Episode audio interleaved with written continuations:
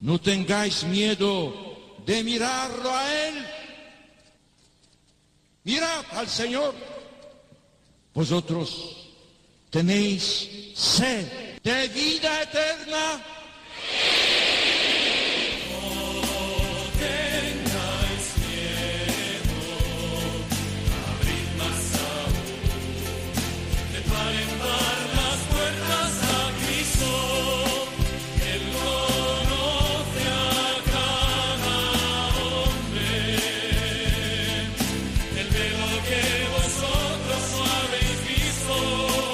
Comienza No tengáis miedo con el padre Juan Francisco Pacheco.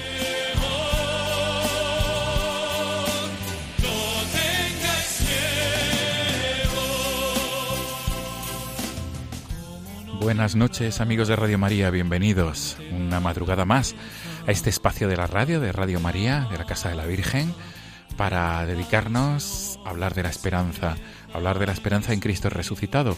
Este programa, como ya saben ustedes, como sabéis, se caracteriza por ser un foco de esperanza. Estamos en la madrugada del 10 al 11 de febrero. Prácticamente ya es 11 de febrero porque ya han dado las 12 de la noche. Por tanto, ya estamos en la festividad de Nuestra Señora de Lourdes. Estamos en el día en el que recordamos de manera especial a los enfermos. Amigos, el sumario del programa de esta madrugada es el siguiente. Vamos a dedicar la primera parte del programa a hablar con un sacerdote, un sacerdote que realiza el comentario del Evangelio a través de redes, de redes sociales, concretamente a través de su canal YouTube. este sacerdote se llama el padre Valentín Aparicio, es de la Archidiócesis de Toledo y va a hablarnos cómo lleva a cabo la evangelización a través de, su comentario evangélico y cómo se distribuye a través del canal YouTube.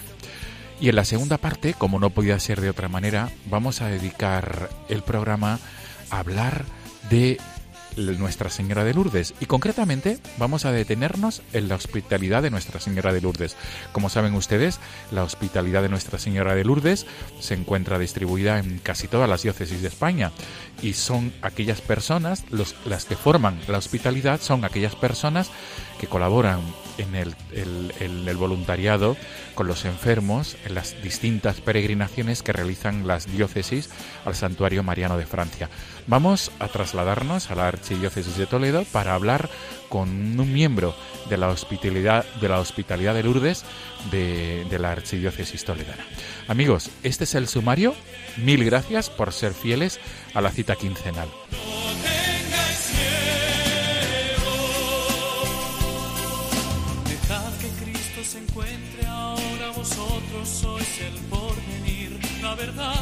La esperanza de nuestra iglesia. Servid al hombre y a la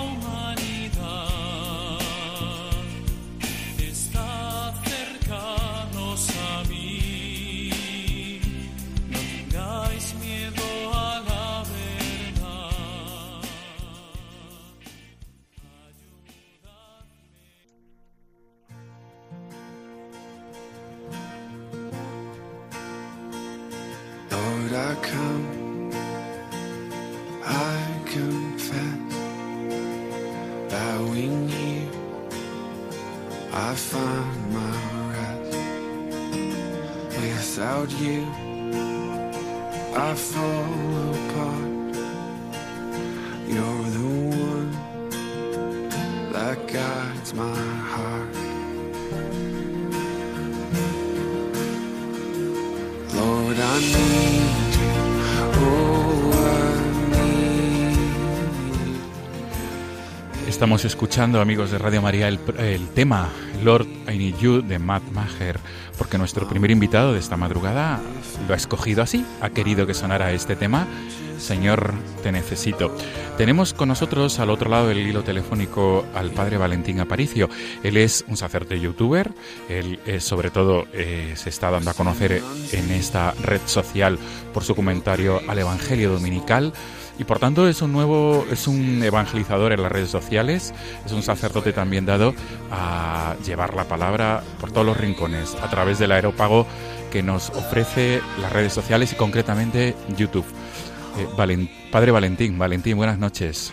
Buenas noches. Buenas noches. ¿Qué tal? Nos hemos trasladado a la ciudad de Toledo.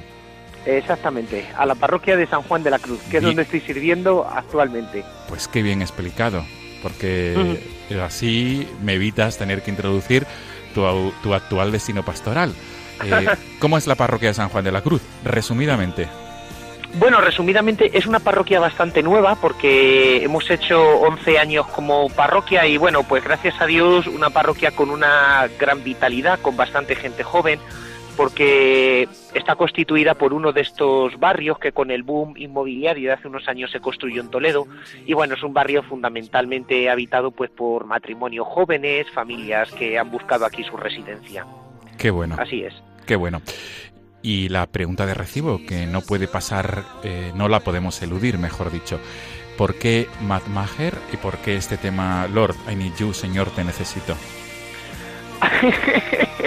bueno, a ver, eh, sí, es un poco largo de explicar. Yo no sé si. Eh, adelante, adelante. Seguro que los que están escuchando el programa han oído hablar de los retiros Emaús, que son unos retiros que se están extendiendo mucho por España y que bueno están pegando fuerte desde el punto de vista espiritual para gente que quizás se encuentra lejos de Dios y que necesita un encuentro con Cristo pues le están viniendo muy bien no yo estoy un poquito eh, ayudando los retiros EFETA que es como Emaús para jóvenes entre 18 y 30 años y entonces eh, bueno esta canción juega también un papel importante en algunos momentos y, yo la conocí en, en FETA, por eso me gusta mucho.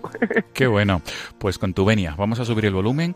Otros invitados en anteriores ocasiones, anteriores entrevistas también nos la han ofertado, pero no está de más que volvamos a repetir este tema, que es un tema que entraña muchísimo. Por tanto, subimos el volumen. Vamos a disfrutarlo. Claro que sí.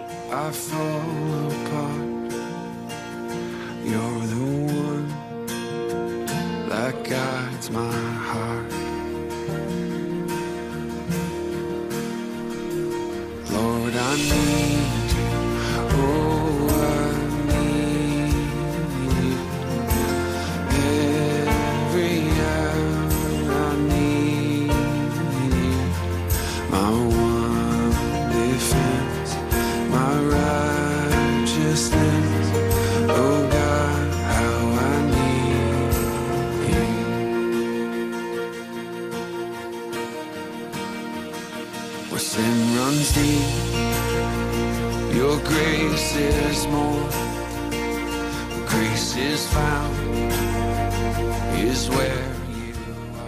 Hemos dicho Valentín, Padre Valentín, que en otras ocasiones que es un tema, digamos, pegadizo y que se me permita la expresión, y es un tema, a la par que actual, es un tema muy profundo espiritualmente, desde, desde la espiritualidad cristiana, católica, además, si no me equivoco. Sí, sí, sí, se utiliza mucho en Leipzig, en Estados Unidos. De hecho, eh, Matt Bacher es uno de los autores o cantautores que en Estados Unidos eh, más se está siguiendo para hacer Leipzig en catequesis con niños y con adolescentes. Qué bueno. Pues la verdad es que sí, vale la pena este tema musical y sobre todo darlo a conocer a las nuevas generaciones, porque efectivamente se puede ser moderno y a la vez fiel a Cristo, como nos decía San Juan Pablo II. Pues comen- comenzamos de lleno el diálogo nocturno, este, esta primera entrevista que quiere girar en torno a la evangelización digital. Tú eres un sacerdote que te dedicas, entre, otras, entre otros cometidos pastorales, obviamente, al, al comentario del Evangelio.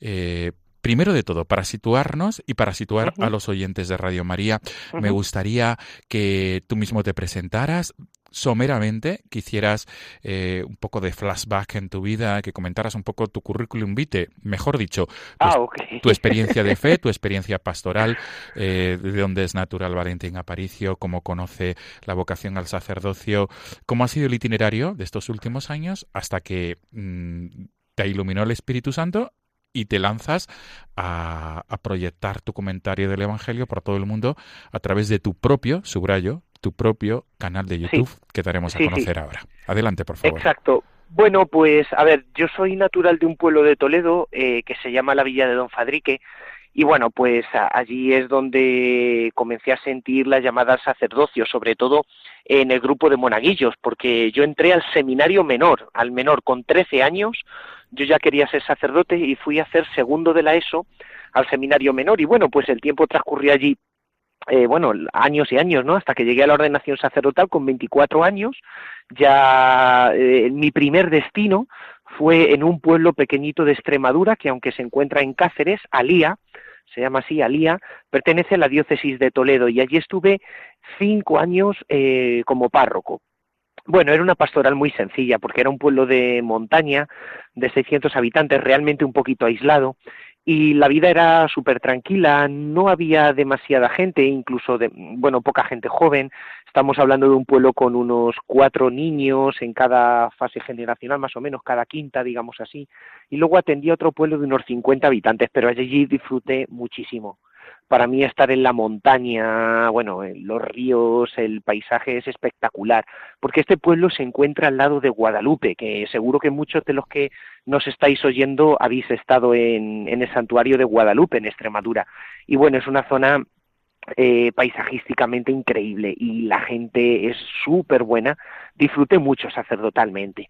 Y estando allí, pues, perdón, que estoy con la gripe, nuestro obispo... Eh, de Toledo, don Braulio, me pidió que fuese a estudiar Sagrada Escritura a Roma, porque, bueno, habían fallecido algunos profesores de Sagrada Escritura de nuestro seminario, otros habían ido a ayudar a misiones o a otras diócesis, y hacía falta con urgencia un par de profesores de escritura. Y entonces estuve en el Pontificio Instituto Bíblico en Roma y a la vez eh, aprovechaba los veranos, veranos largos, desde finales de junio hasta primera semana de octubre para estar en Israel. Y allí en Israel pues aprovechaba a excavar en Magdala, en los restos arqueológicos de esta ciudad que se ha descubierto hace poquito, donde vivió María Magdalena, y donde Jesús realizó milagros, exacto. Y luego, pues, estudiaba en la École Biblique, que tiene una magnífica biblioteca de Sagrada Escritura. Sí, perdón, perdón, Valentín, ya que se ha hablado de Magdala, vamos a mandar un saludo. Eh, no sé si el Padre Juan nos está escuchando ahora mismo, y si no, pues desde aquí, para si hay alguna persona que nos está escuchando que haya ido a trabajar, porque son muchos jóvenes los que han ido a Magdala a trabajar y colaborar las excavaciones. Perdón por el excursus, por el excursus, por la digresión, pero la verdad es que sí que es un lugar fantástico, ya inaugurado y, y es una maravilla, sí. Perdón. Sí, se aprende y se aprende un montonazo. Yo la verdad que sobre todo de de los arqueólogos que hay allí también, bueno, se aprende sobre el terreno. Justo, justo. que la experiencia es la madre de la ciencia, no todo en la Sagrada Escritura se aprende en los libros, ¿no? también allí. Ahí está, y por tanto... bueno, pues... Sí, sí, decía, que por tanto también es un lugar eh, aconsejable para que los oyentes puedan visitar, porque es un lugar que se está dando a conocer ahora. Magdala, con todo lo que hay allí, ese centro ese centro de evangelización también en Magdala, que es una maravilla. Por tanto, desde aquí también, ya que lo has sacado a colación, eh, es un lugar magnífico para visitar cuando, cuando los oyentes de Radio María visiten Tierra Santa. Magdala es ineludible. Perdón. Sí, sí. Nada, y bueno, pues después de estar en Israel, terminé ya los estudios de Sagrada Escritura estando allí y bueno, mm, de nuevo en mi diócesis, aquí en Toledo, pues ya recibí tarea pastoral del obispo que me encargó de dar clases en el Seminario Mayor de Toledo. Aquí ahora, pues bueno, enseño los evangelios, evangelios sinópticos y hechos de los apóstoles y también San Pablo. Bueno, prácticamente menos San Juan todo el Nuevo Testamento. Y ayudo a la parroquia San Juan de la Cruz de la ciudad, además de ser conciliario de la Acción Católica. Bueno, son tres cargos pero bueno, eh, obviamente me demanda muchísimo la cuestión de, la enseñanza y de las clases y de la Sagrada Escritura, que en definitiva es para lo que a lo largo de años eh, me he estado preparado. Y un poquito el desencadenante de meterme en el mundo digital de YouTube fue pues el cómo hacer llegar las riquezas de la Sagrada Escritura eh, al resto, a todo el mundo, porque está bien encerrarse en una clase, con los seminaristas, gracias a Dios tengo bastantes alumnos, y explicar la Sagrada Escritura, además a nivel científico, haciendo exégesis, recurriendo a la filología griega, hebrea, eh, aramea, las lenguas semíticas, que gracias a Dios he tenido la oportunidad de aprender bien, o bueno, a los recursos de la historia, de la cultura de aquella época, la arqueología, todo eso está muy bien, pero evidentemente eso tiene que llegar también a la gente, ¿no? Y bueno, pues nació así esta iniciativa de dar a conocer el Evangelio del domingo, pues con un pequeño comentario de cinco minutos. Eh, más que una homilía, pretende ser un comentario exegético, aunque quizá la palabra sea demasiado. Exégesis quiere decir como un estudio de la escritura un poquito más eh, pormenorizado. Se intenta dar algún dato, bueno, lingüístico o histórico, del contexto necesario para captar la profundidad de ese evangelio, algo que quizá no vayamos a escuchar en la homilía, ¿no? No se trata simplemente de repetir la homilía porque bien sé que la mayoría de la gente que entra al canal para disfrutar de los comentarios, pues obviamente es gente que, que va a misa, porque así me lo dicen, ¿no? Pero bueno, un poquito fue esta la inspiración y a lo que ahora me estoy dedicando. Qué bueno. Por tanto, eh, eres sacerdote dado a la nueva evangelización a través de las redes sociales. Subrayamos esto. Por tanto, una vez más, eres sacerdote youtuber. Además que es un que es un, concepto que se está repitiendo y se está dando en el sí sí sí ahora triunfa los lo, youtubers sí y, bueno la verdad es que me lancé a esto sin tener ninguna idea, porque tampoco tengo medios, o sea, me grabo con la webcam de mi ordenador simplemente y, y con un micrófono caserito de estos que se pone al ordenador para hablar por Skype y creo que cualquiera lo puede hacer porque yo para todo esto la verdad que siempre he sido bastante torpe. De hecho en casa del herrero cuchillo de palo. O sea yo en mi casa no tengo ni televisión ni internet. Sencillamente me grabo yo con mi con, con la webcam del ordenador eh, en un pendrive en una memoria externa cargo el vídeo y luego en la parroquia o en el seminario lo subo a internet. O sea que es que me refiero que cualquiera me daría cien vueltas. De hecho los adolescentes, algunos de mi parroquia hace un par de semanas me estaban intentando enseñar cómo funcionaba el Instagram porque tampoco tengo mucha idea de cómo va eso y en un campamento con los scouts, eh, bueno, adolescentes me, me estaban contando, no, Valentín, llegarías a gente de nuestra edad si pudieras cargar los vídeos también en Instagram. Digo, ah, y eso se puede, que sí, que sí, que nosotros te enseñamos. Y bueno, pues ya está, o sea, si es que no hace falta ser un profesional para estas cosas, solo tener un poco de ganas y ya está. Qué bien. Y vamos a, mencionar el canal de YouTube que es Cura de Toledo, si no me equivoco. Cura de Toledo, todo, todo, todo junto y, todo junto y en minúsculas, eso es todo junto y ahí es pachurrado. Sin poner separaciones, Cura de Toledo y ahí aparece tu canal de YouTube que no está mal, por ahora más de casi casi 800 suscriptores y, se, puede contemplar por ejemplo como las visitas a los a los comentarios del concretamente el comentario del, del pasado 27 de enero pues ha superado bueno ya está casi en los 4000 visitas 4000 sí, sí, sí. y además por Facebook eso es además por Facebook también se cargan los vídeos porque Facebook permite la subida de vídeos y suele estar en torno a las 1.500 también en Facebook. Genial. Por lo tanto, pues sí, casi en torno a las 5.000 cada semana se puede se puede obtener. Además que luego el bien eh, se multiplica porque eh, bastantes sacerdotes me han dicho que a la hora de preparar sus homilías dominicales pues utilizan bastantes materiales y recogen información y también algunos ven el vídeo y algunas ideas también les ayudan a ellos, por lo tanto también es algo bueno porque ellos vehiculan estas ideas también en sus parroquias.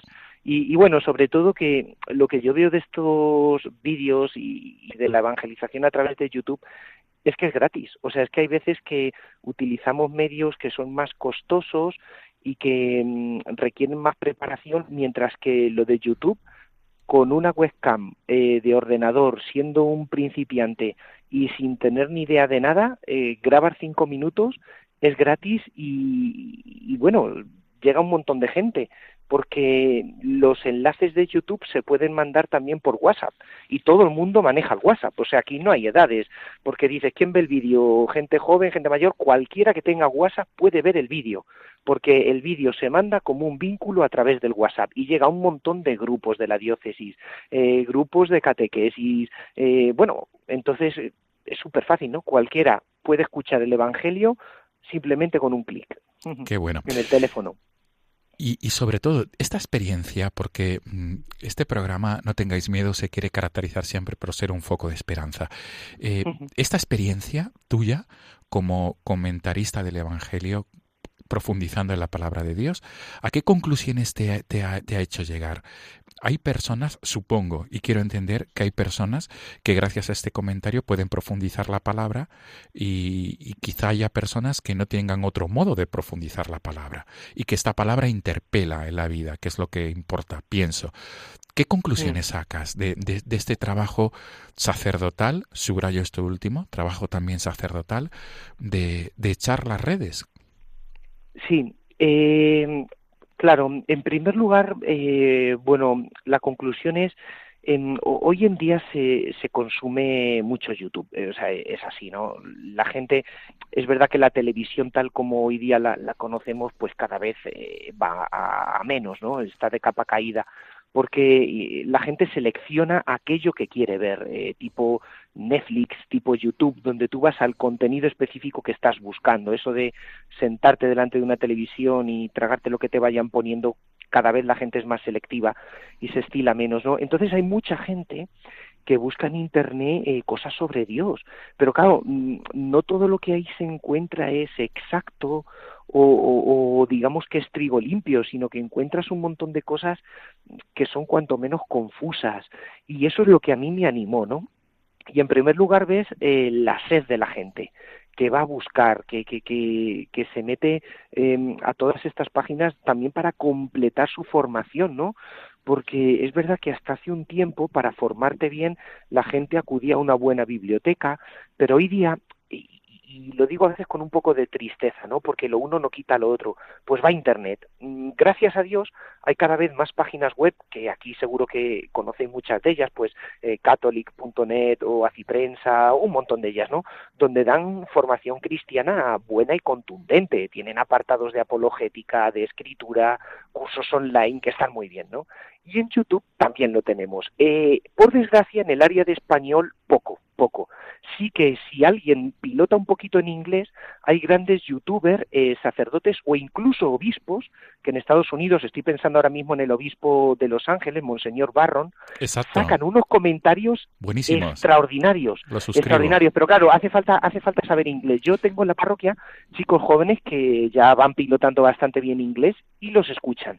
Y es una maravilla, pero yo me daba cuenta que en español mm, este mundo no, es, no ha entrado tanto. O sea, tenemos sacerdotes que comentan la palabra de Dios, pero, por ejemplo, los sacerdotes que hablen de filosofía, de exégesis o mmm, tipo más bien conferencias sobre temas teológicos interesantes, mmm, todavía nos han dado grandes pasos. Está empezando a aparecer algo, pero creo que es algo que todavía tenemos eh, por conquistar. Eh, esto como cosa positiva, es decir, ahí la gente eh, busca mucho. Luego, mm, como cosa que, bueno, también me he dado cuenta, es la sed que la gente tiene de Dios. Algo que a mí personalmente, pues, incluso me está mm, doliendo un poquito, ¿no? Es cuántos mensajes, sobre todo, bueno, a través de mensajes privados, sobre todo de, de Facebook, de gente contándote su vida simplemente porque eh, te ha escuchado a través de Internet. Y yo siempre contesto diciendo, mira, esto no se puede tratar por mensajería instantánea ni por Internet, búscate un cura de carne y hueso en tu parroquia o en tu barrio o en tu ciudad eh, pero que la gente tiene realmente sed de Dios, ¿no? Y a través de un comentario pues que se ha ido rebotando por internet y ha llegado, eh, en ese momento esta persona tenía dudas o alguna situación en la vida que necesitaba esa luz de Dios y te ha escrito a ti un mensaje, madre mía, que solo te conoce a través de una pantalla, ¿no? Pero esto te hace ver el deseo que existe en la gente, ¿no? De, de Dios, de Dios. Mm, y cómo la gente aprovecha pues allí donde puede para, para buscarle a él, para buscarle a él. Qué bien. Estamos disfrutando, por lo menos un servidor sobremanera, con, con, esta entrevista, con este diálogo, pero se nos agota el tiempo de, de, esta primera parte del programa. Y no quisiera, no quisiera terminar y no quisiera que pasara eh, desapercibida, o mejor dicho, eludir la siguiente pregunta. Un mensaje para todos aquellos que nos estén escuchando ahora o luego a través del podcast del programa sobre el por qué profundizar en la, en la escritura. Em, es decir, eh, tenemos claro que la lectura espiritual es buena, es mejor, eh, mejor dicho, es necesaria para la vida espiritual, pero pienso que la, leer la palabra de Dios, la escritura, es ineludible para nuestra vida. Sí, sí. Mira, yo, si una imagen vale más que mil palabras, eh, cuando voy a dar clase, los chicos se quedan alucinados cuando ven mi Biblia. Tengo la Biblia subrayada yo no sé de cuántos colores, apuntada por los márgenes, eh, palabras en griego, en hebreo, puestas encima de las palabras en español. Yo creo que no tengo página del Nuevo Testamento que no esté subrayada tres veces, ¿no? Y ahí uno encuentra eh, una fuente de vida perenne. Por ejemplo, libros. Eh, yo leo mucho, ¿no? En casa no tengo internet, no tengo tele, entonces pues llegas por la noche y a tarde y o me gusta hacer deporte o me inflo a leer, ¿no? Pero hay libros que lees una vez en la vida y tú dices, pues muy bien, me ha aportado una serie de ideas, ya está. Este libro ha dado de sí lo que tenía que dar de sí. Pero la Biblia, uno se pone a leerla delante de ella y la misma historia te puede sugerir cosas completamente distintas dependiendo de la situación que tú estés atravesando. Entonces es siempre mm, fuente perenne de doctrina. Esto por un lado. Y luego, por otro lado, hay una frase de San Jerónimo que cita el Concilio Vaticano II en la Dei Verbum, que es preciosa, dice San Jerónimo, mirad con qué respeto trata la Iglesia al cuerpo de Cristo. Y, los que estáis oyendo el programa, pues eh, cuando vais a misa, veis cómo el sacerdote purifica la patena, cómo con el purificador no permita que se caiga, bueno, ni una sola particulita del cuerpo de Jesús. Todo se purifica bien con agua, ¿verdad? Porque en cada partícula está el cuerpo de Jesús. Dice, pues igual que la Iglesia no permite que se pierda ni una sola partícula del cuerpo de Jesús, dice San Jerónimo, tampoco se podría perder ni una sola palabra. Palabra de la Biblia, de las que escuchamos, y sin embargo, si uno sale de misa y luego le preguntan de qué ha ido la primera lectura, de qué ha ido la segunda, no es que se haya perdido un artículo o una frase, es que se ha perdido la lectura entera, ¿no?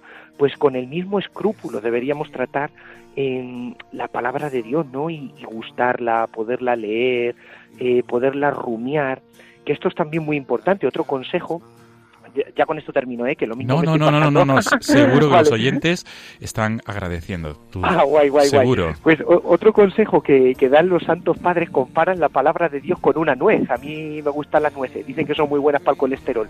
Pues uno tiene que dar golpes a la nuez para abrirla, ¿no? Una nuez es dura, pero cuando le das golpes tienes el precioso fruto dentro, ¿no? La palabra de Dios quizá no es tan atractiva como otros libros de espiritualidad, ¿no? Yo, por ejemplo, pues estoy ahora leyendo algo de San Juan de la Cruz, eh, la opción benedictina también estaba leyendo, bueno, en fin, hay un montón de libros que dices, ¡guau, qué sabrosos, qué maravilla! La palabra de Dios no es tan así, ¿verdad? Uno coger el Nuevo Testamento o el Antiguo es duro, es duro, pero si tú empiezas a meditarlo, si tú empiezas a dar eh, golpes eh, a ese fruto, luego es como una nuez, se abre un fruto dentro y es súper gustoso, eso es. Qué bueno, qué bien.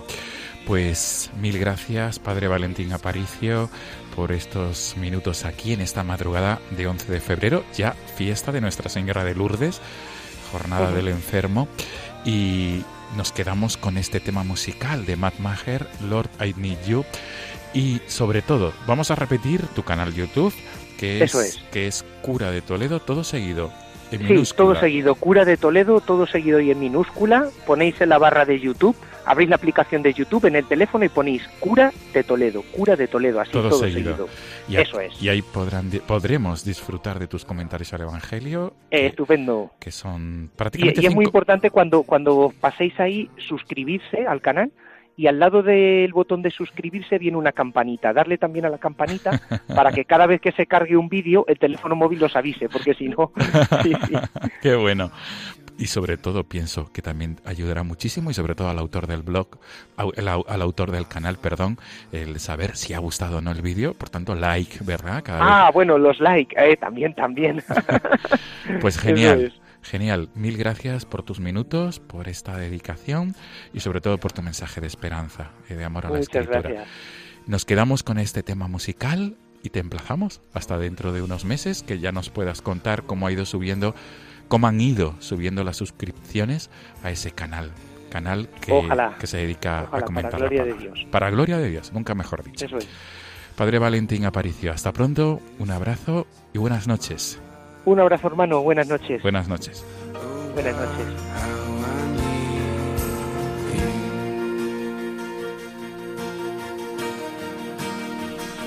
Sin runs deep, your grace is more. Grace is found is where you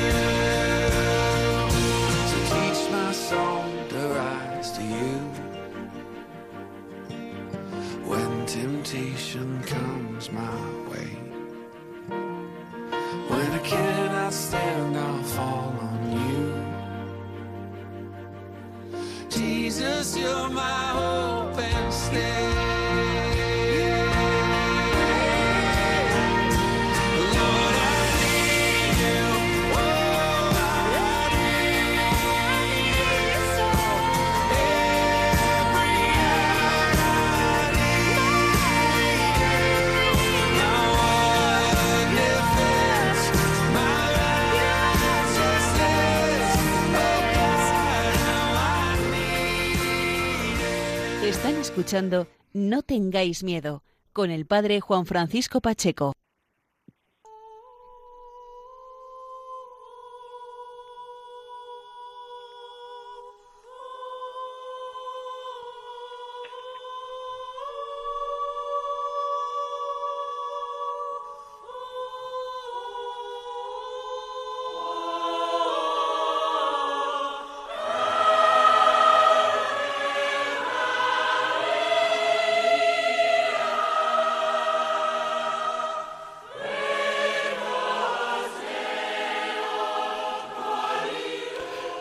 Amigos de Radio María, estamos escuchando el tema de Ennio Morricone, el Ave María, el tema de la película de Ennio Morricone, eh, La Misión, eh, el Ave María de Guarini. Y este tema suena ahora porque nuestro siguiente invitado, que es un miembro de la hospitalidad de Nuestra Señora de Lourdes de Toledo, ha querido, ha querido que sonara porque él mismo ha escogido esta Ave María. Tenemos con nosotros al otro lado del hilo telefónico a Luis Pasero. Él vive en una localidad de Toledo, Casarrubios del Monte. Él es vocal de la hospitalidad de Nuestra Señora de Lourdes, de la Archidiócesis de Toledo. Es esposo y padre de familia. Luis, buenas noches. Buenas noches, Juan Francisco. Oye, lo primero de todo es preguntarte por qué te gusta tanto el Ave María de Guarini, el Ave María que suena en la película La Misión, esta banda sonora de Ennio Morricone. Bueno, la verdad es que oyéndola despacio tiene un gran significado desde que va dedicada a la Madre, como nosotros llamamos a la Virgen de Lourdes. Y bueno, marcó de alguna manera mi vida, ¿no? Eh, quien haya visto la película, pues verá que es la misión eh, y trata un poco pues de la evangelización, en la cual pues me ha marcado mucho mi vida, ¿no? Y he participado, por no alargarme mucho, este tema varias veces y en momentos muy especiales de mi vida, ¿no? Por eso, la- cuando me lo sugeriste, la, la elegí. Genial, genial, Luis. Pues con tu venia vamos a subir el volumen, vamos a recordar para todos aquellos que hayamos visto la película La Misión y para que aquellos que no, no conozcan este tema, vamos a disfrutarlo.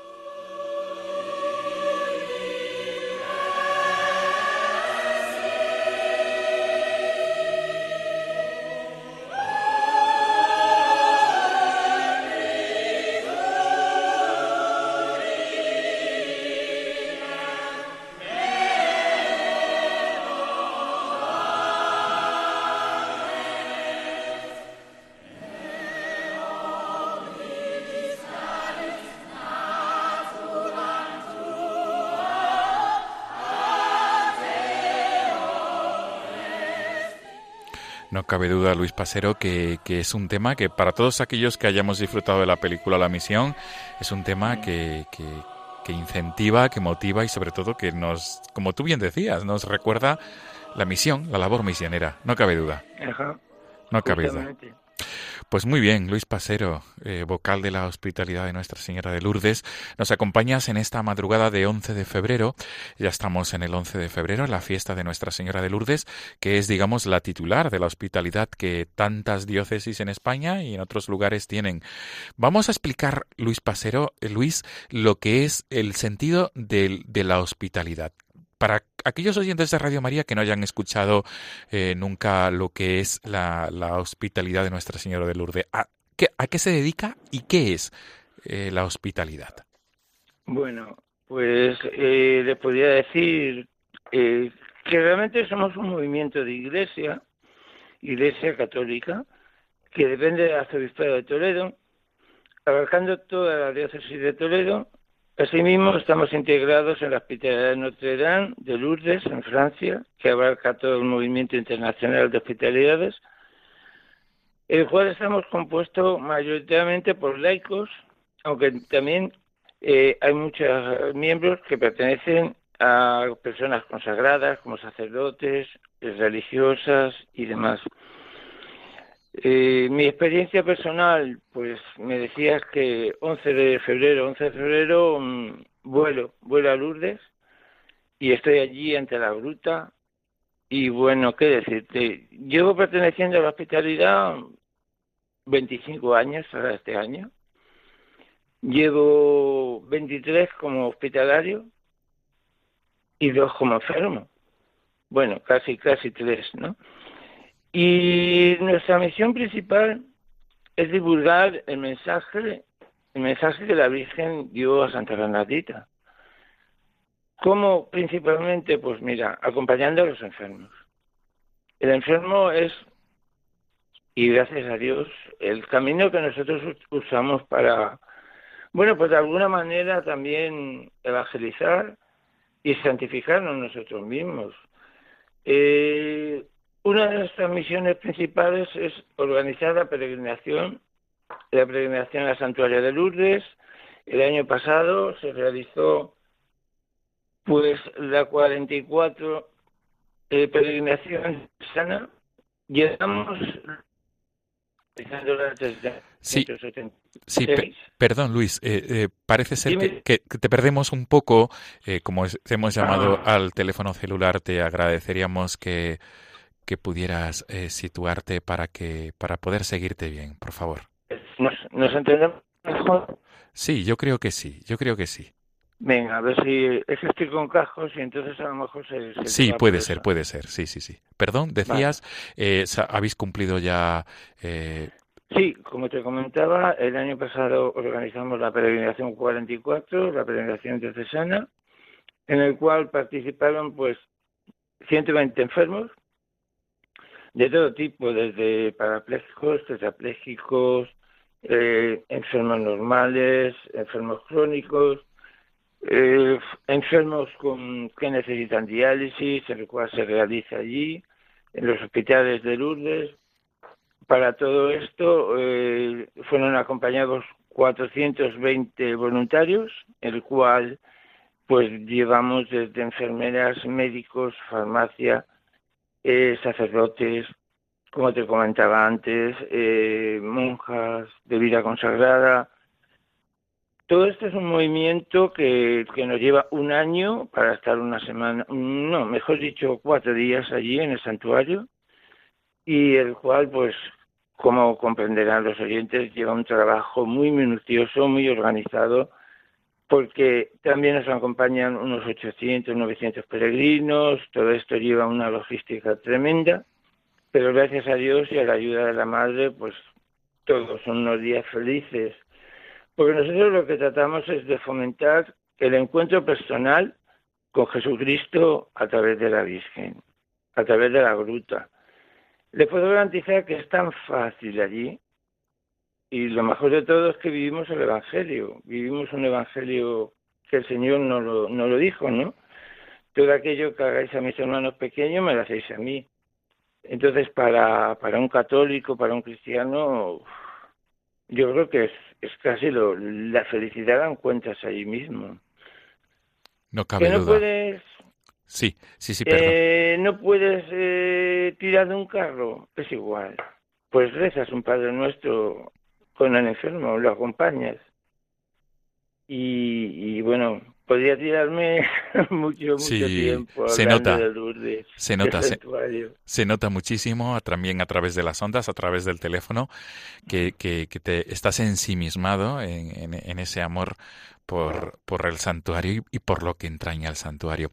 Luis, yo quisiera eh, no olvidar una pregunta, y es, ¿qué te llevó a ti a pertenecer a la hospitalidad de Nuestra Señora de Lourdes? Eh, pues yo, pues mira, eh, mi madre estuvo 11 años enferma con, una enfermedad degenerativa y bueno, entonces don Francisco, nuestro fundador, que era el, el sacerdote titular del Hospital Virgen de la Salud de Toledo, el cual junto con Sol Petra eh, fundaron la Hospitalidad de Toledo. Entonces, eh, mi madre murió con la ilusión de ir a- al tren de la esperanza, que entonces se llamaba el tren de la esperanza. Y eh, no pudo, no, el Señor lo quiso así, pues ya está. Entonces yo eh, contacté con ellos, quería, quería conocerlos. Desde el primer momento me impregné el veneno entró por las venas, mm, el veneno la gracia, digamos mejor la gracia. Y entonces eso me hizo ser reincidente y bueno, vuelvo a repetir, llevo 25 años perteneciendo a la hospitalidad y el cual que facilita ese encuentro personal, ese encuentro personal tanto con Dios como con el hermano que tienes cercano y contigo mismo, porque aunque tenemos mucho trabajo allí, pero también hay tiempo para encontrarte contigo mismo. Y hoy que vivimos a las velocidades que, vivimos, que tengas ese encuentro, que tengas ese esa caída de caballo como San Pablo, ¿no? Eh, te hace ver tu propia vida de distinta manera. Y bueno, que decirte, pues que, que yo creo que todo el que llega allí no te puede dejar eh, sin sabor no te puede quedar sin sustancia. Para bien o para muy bien. Para bien porque es una experiencia tremenda de la de hermandad, de familiaridad. Y muy buena, pues porque a los hechos me remito, repites, repites, te reenganchas, te vas incorporando. Luis, ¿cómo ha sido, cómo han sido los, los estos últimos años? Además, has, has mencionado que has pasado de ser, eh, además de, de organizador, de colaborador en la hospitalidad, también a participar como enfermo. ¿Cuál es tu vivencia y tu experiencia para compartir con los oyentes de Radio María? Me refiero en cuanto a enfermo que visita el santuario de Lourdes. Bueno, pues yo en el 2016 me diagnostica cáncer, un carcinoma ilocalizable, el cual me someto a una cirugía preventiva, bueno, y pues como por desgracia eh, se habla mucha gente, pues lleva todo un proceso de quimio y de radio, ¿no? Gracias a Dios que iluminó al equipo médico que me lleva, eh, de maravilla, ¿no? Todo se va luchando y con fuerzas vamos para adelante.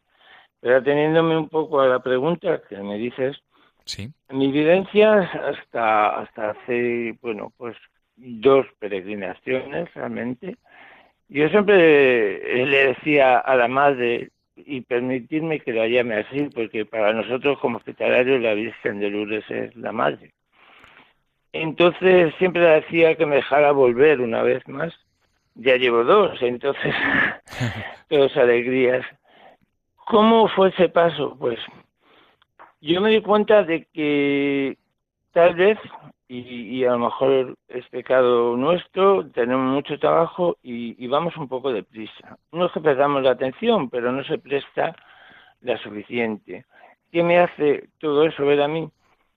que realmente estábamos o no llegábamos a unas carencias que tiene el enfermo, como puede ser eh, evitar los individualismos, evitar esos momentos de soledad, que también los hay.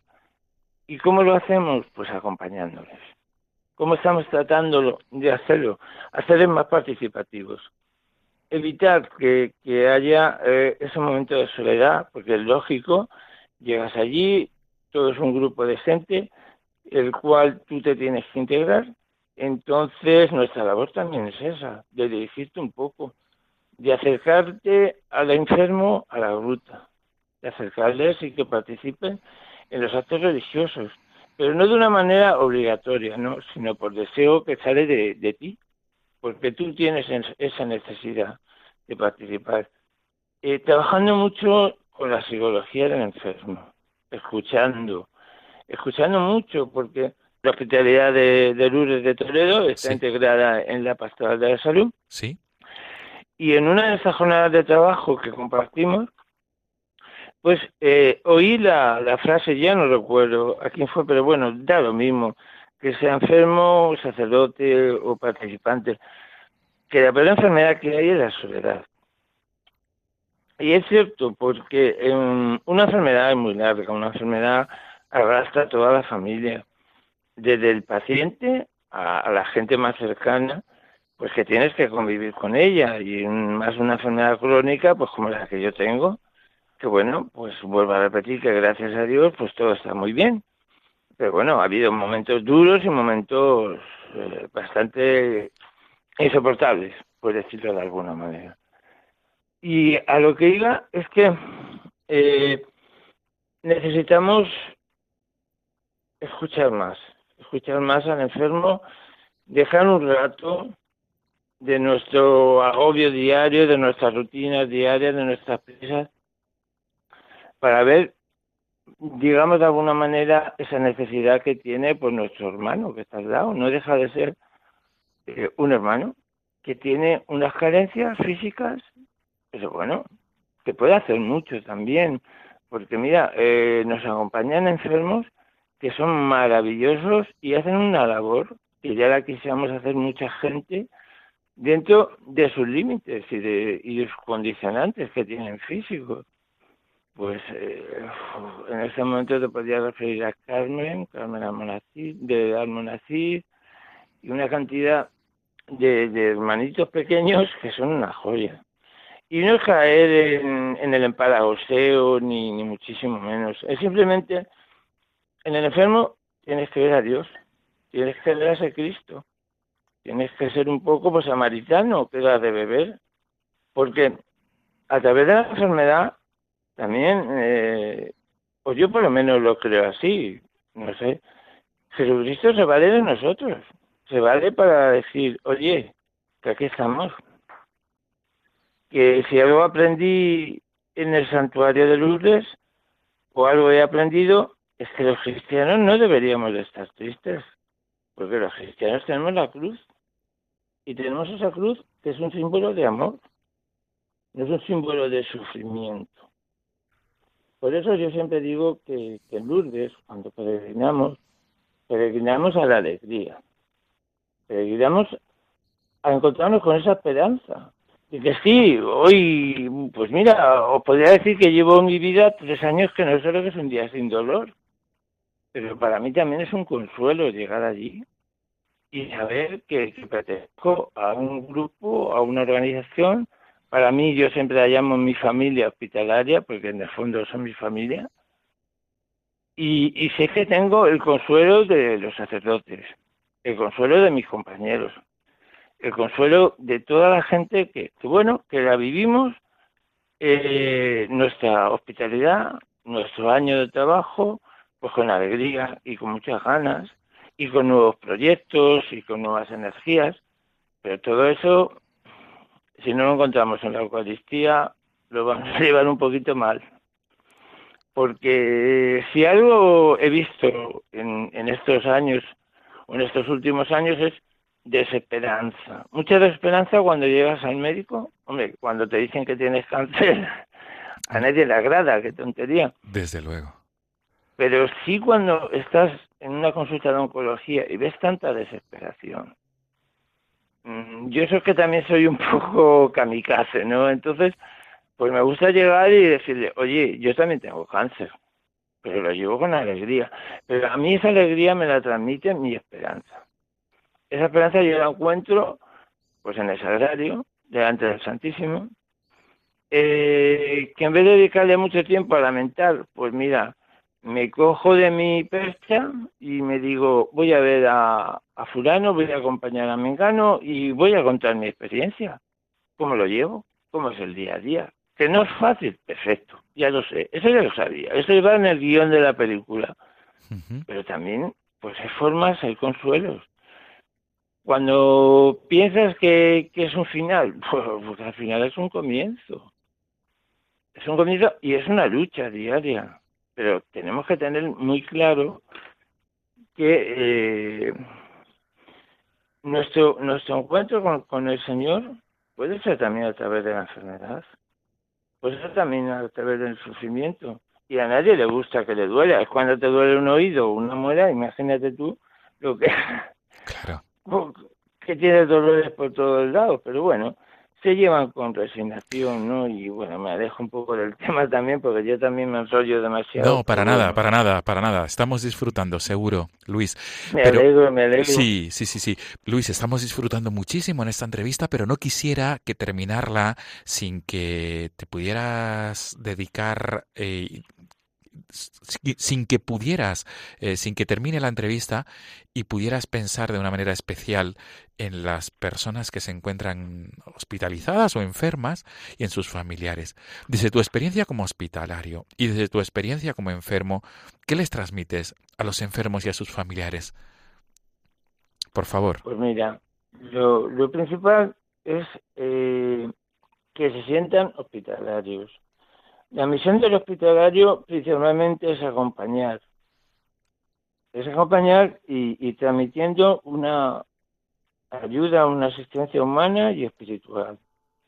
A enfermos, a peregrinos, fomentando principalmente la devoción a la Virgen María, Madre de la Iglesia, ahondar en la vivencia cristiana de la fe, esperanza y caridad de forma individual. Yo, yo soy el hospitalario, yo soy el acompañante, yo soy el enfermo o yo soy el peregrino. Para conocer y vivir el Evangelio de Jesucristo. Muy bien. Por eso, eh, nosotros en la hospitalidad tenemos mil formas de que puedan contactar con nosotros. Sí. Y que, bueno, pues nos transmitan sus vivencias o si quieren incluirse dentro de, de las nuevas tecnologías. Y, y también decir a todos los oyentes de Radio María que que eh, existe la hospitalidad en muchas diócesis de España y por tanto pueden preguntar en, sus, en sus distintos obispados o arzobispados eh, cómo contactar con la hospitalidad de cada lugar, de cada diócesis, de cada ciudad en España, de, los distintos lugares de España. Luis Pasero, no sé si quisieras terminar de una con un mensaje concreto para los oyentes de Radio María en tu devoción y amor a la Virgen de Lourdes.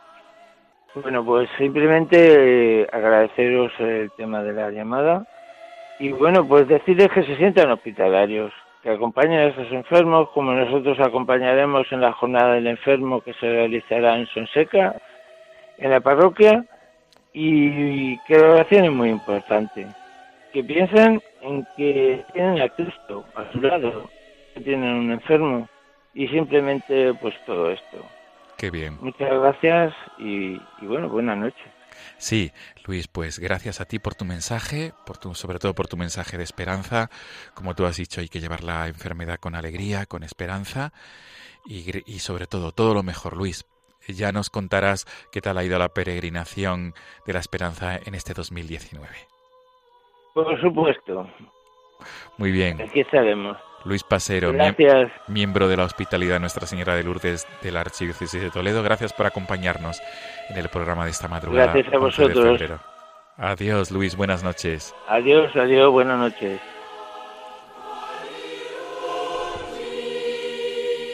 Amigos de Radio María, nos quedamos con este tema, el Ave María de Guarini, eh, que forma parte de la banda sonora de la película La Misión, este tema musical de Ennio Morricone. Como siempre, les dejamos el correo electrónico del programa para que puedan contactar con nosotros. Es no tengáis miedo, arroba radiomaria.es. Repito, no tengáis miedo, arroba radiomaria.es. Nos volvemos a encontrar en 15 días, amigos. La próxima semana tendrán con ustedes aquí a Mireia García y su equipo con el, en el programa La aventura de la fe. Y ahora a continuación llega el Padre Jesús García y su equipo con el programa Caminantes en la Noche. Amigos, mil gracias por la fidelidad quincenal. Nos volvemos a encontrar en la madrugada del 24 al 25 de febrero. Hasta entonces, buenas noches.